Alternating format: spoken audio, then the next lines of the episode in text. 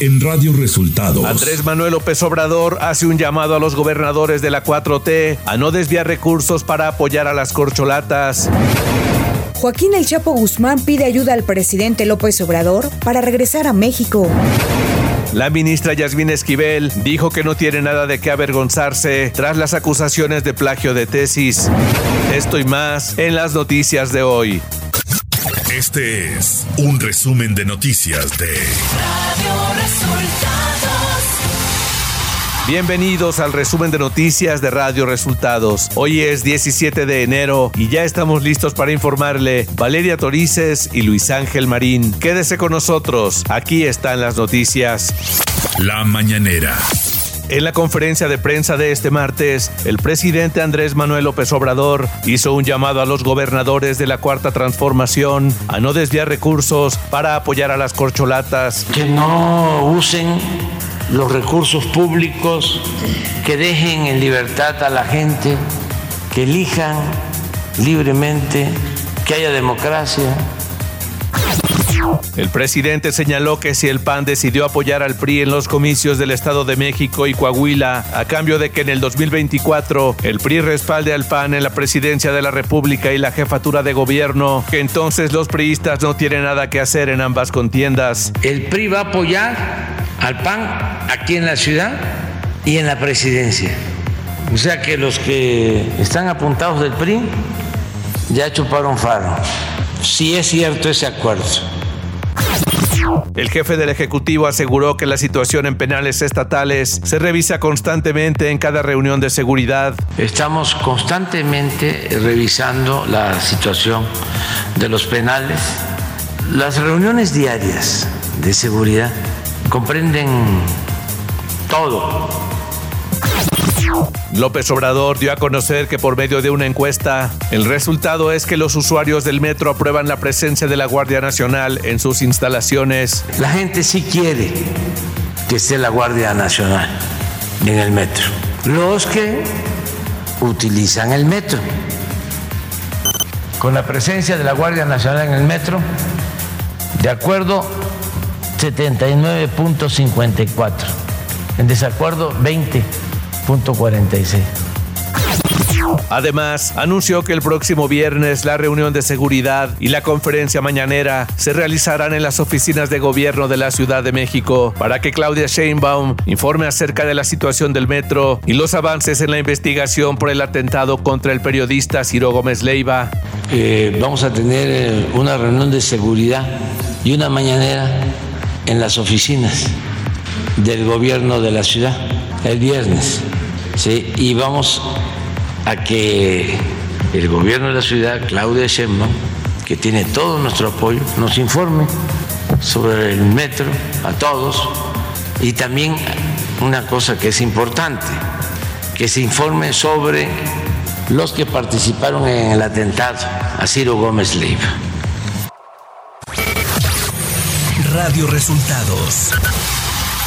Nacional. La ministra Yasmín Esquivel Moza no pedirá licencia para separarse del cargo y continuará participando en las sesiones de la Suprema Corte de Justicia de la Nación, pues asegura no tiene nada que ocultar ni de qué avergonzarse por un plagio de su tesis de licenciatura. El senador Ricardo Monreal reconoció que la dirigencia nacional de Morena rectificó y lo incluyó entre los aspirantes de Morena y abrió la posibilidad de fijar piso parejo, reglas claras e igualitarias para la designación de quien abandere al movimiento en 2024. Por medio de un mensaje que compartió en redes sociales, el senador recordó que el pasado fin de semana Morena emitió una carta, un llamado a la inclusión y la legalidad para fijar pautas rumbo al proceso electoral 2024. El presidente del PRI, Alejandro Moreno Cárdenas, señaló que la coalición Va por México impulsará un gran acuerdo nacional para ir juntos en todos los cargos de elección, pero detalló que para la selección de candidato presidencial y a la jefatura de gobierno de la Ciudad de México, el PAN conducirá el proceso, lo cual significa que reglamentará la selección de ambos puestos. No obstante, el acuerdo no significa que el PAN determine quiénes serán los aspirantes.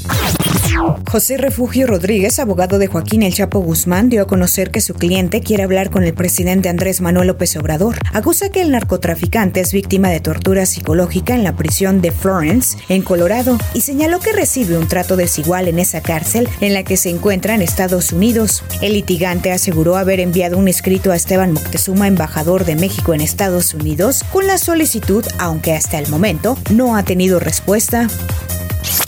Economía. El subgobernador del Banco de México, Jonathan Heath, advirtió que es necesario un aumento más a la tasa de interés y prevé que se mantenga en su punto máximo durante un mínimo de seis meses para garantizar que la inflación disminuya. El Banco Central probablemente aumentará su tasa de referencia en al menos otro cuarto de punto porcentual. Clima.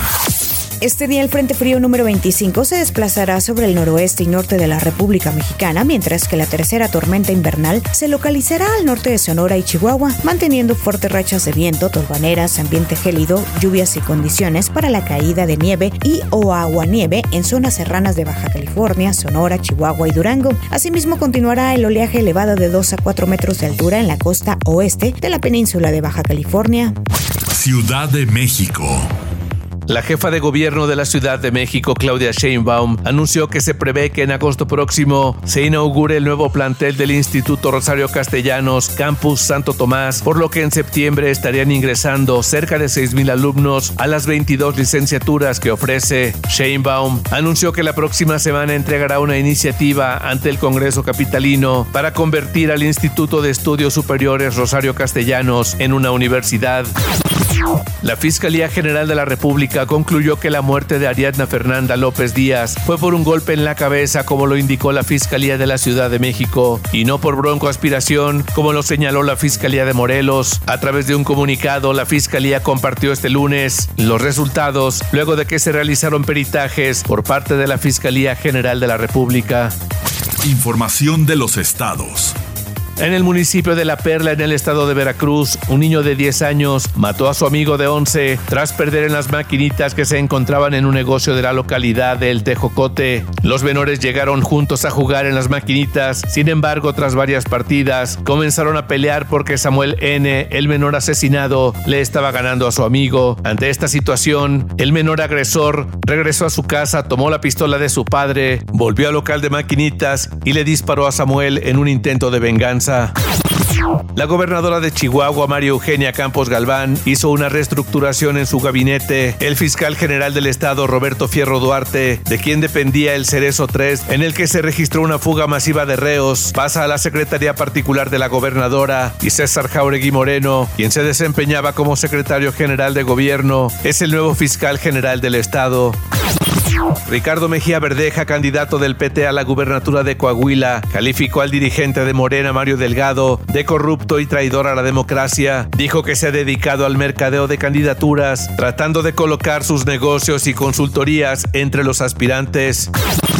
Alejandra del Moral se registró este martes como precandidata a la gubernatura del Estado de México por la coalición Va por México, integrada por los partidos PAN, PRI y PRD, así como Nueva Alianza. El evento se llevó a cabo en el Comité Directivo Estatal del PRI en Toluca. Radio Resultados. Internacional. El ministro ruso de Defensa, Sergei Shoigu, anunció este martes el aumento de los efectivos a 1.5 millones y la creación de un cuerpo del ejército en la frontera con Finlandia y de agrupaciones de tropas en las regiones ucranianas anexionadas. Solo es posible garantizar la seguridad militar del Estado y proteger nuevas entidades federadas e instalaciones críticas si fortalecemos los componentes estructurales clave de las Fuerzas Armadas, señaló en una reunión con la plana mayor de su ministerio. Más de 7.000 civiles han muerto en Ucrania desde la invasión de Rusia en febrero, informó este lunes la oficina del Alto Comisionado de las Naciones Unidas para los Derechos Humanos. La mayoría de las víctimas civiles registradas fueron causadas por el uso de armas explosivas con efectos de área, incluidos bombardeos de artillería pesada, sistemas de lanzamiento múltiple de cohetes, misiles y ataques aéreos, señaló un comunicado. El llamado Blackout Challenge, el reto viral de TikTok, cobró la vida de una menor de 12 años en Argentina. De acuerdo con las investigaciones, la menor fue encontrada sin vida en su habitación. Los primeros indicios del Ministerio Público apuntan a que Milagros intentando superar el llamado reto Blackout Challenge, que consiste en ceñirse un cinturón al cuello hasta perder el conocimiento y quitárselo a último momento, fue lo que provocó que la menor perdiera la vida, señalaron en un comunicado. Tecnología. La aplicación TikTok ha introducido una nueva interfaz optimizada destinada al uso en pantallas grandes que podrá utilizarse en tabletas Android y que ya está disponible en la tienda de aplicaciones de Google Play Store. TikTok lleva un mes probando este nuevo modo de visualización en horizontal y a pantalla completa, una opción muy similar a la de YouTube y que ya han probado algunos usuarios seleccionados en todo el mundo. Espectáculos. Netflix trae buenas noticias para aquellos que disfrutan de todo el contenido de series y películas provenientes de Corea del Sur, ya que este año no será la excepción y la plataforma de streaming tendrá el estreno de 34 nuevos contenidos que no te podrás perder. Durante el último año, las series y películas coreanas han aparecido regularmente en la lista global top 10 en más de 90 países y tres de los programas más vistos de Netflix son de Corea. Deportes. Este lunes se definió el último clasificado a la ronda divisional en los playoffs de la NFL, en un partido en el que los Dallas Cowboys derrotaron a los Tampa Bay Buccaneers de Tom Brady 31 a 14. Con esto los Vaqueros se enfrentarán a los 49 el próximo domingo en la ronda divisional. Y hasta aquí las noticias en el resumen de Radio Resultados. Hemos informado para ustedes Valeria Torices y Luis Ángel Marín.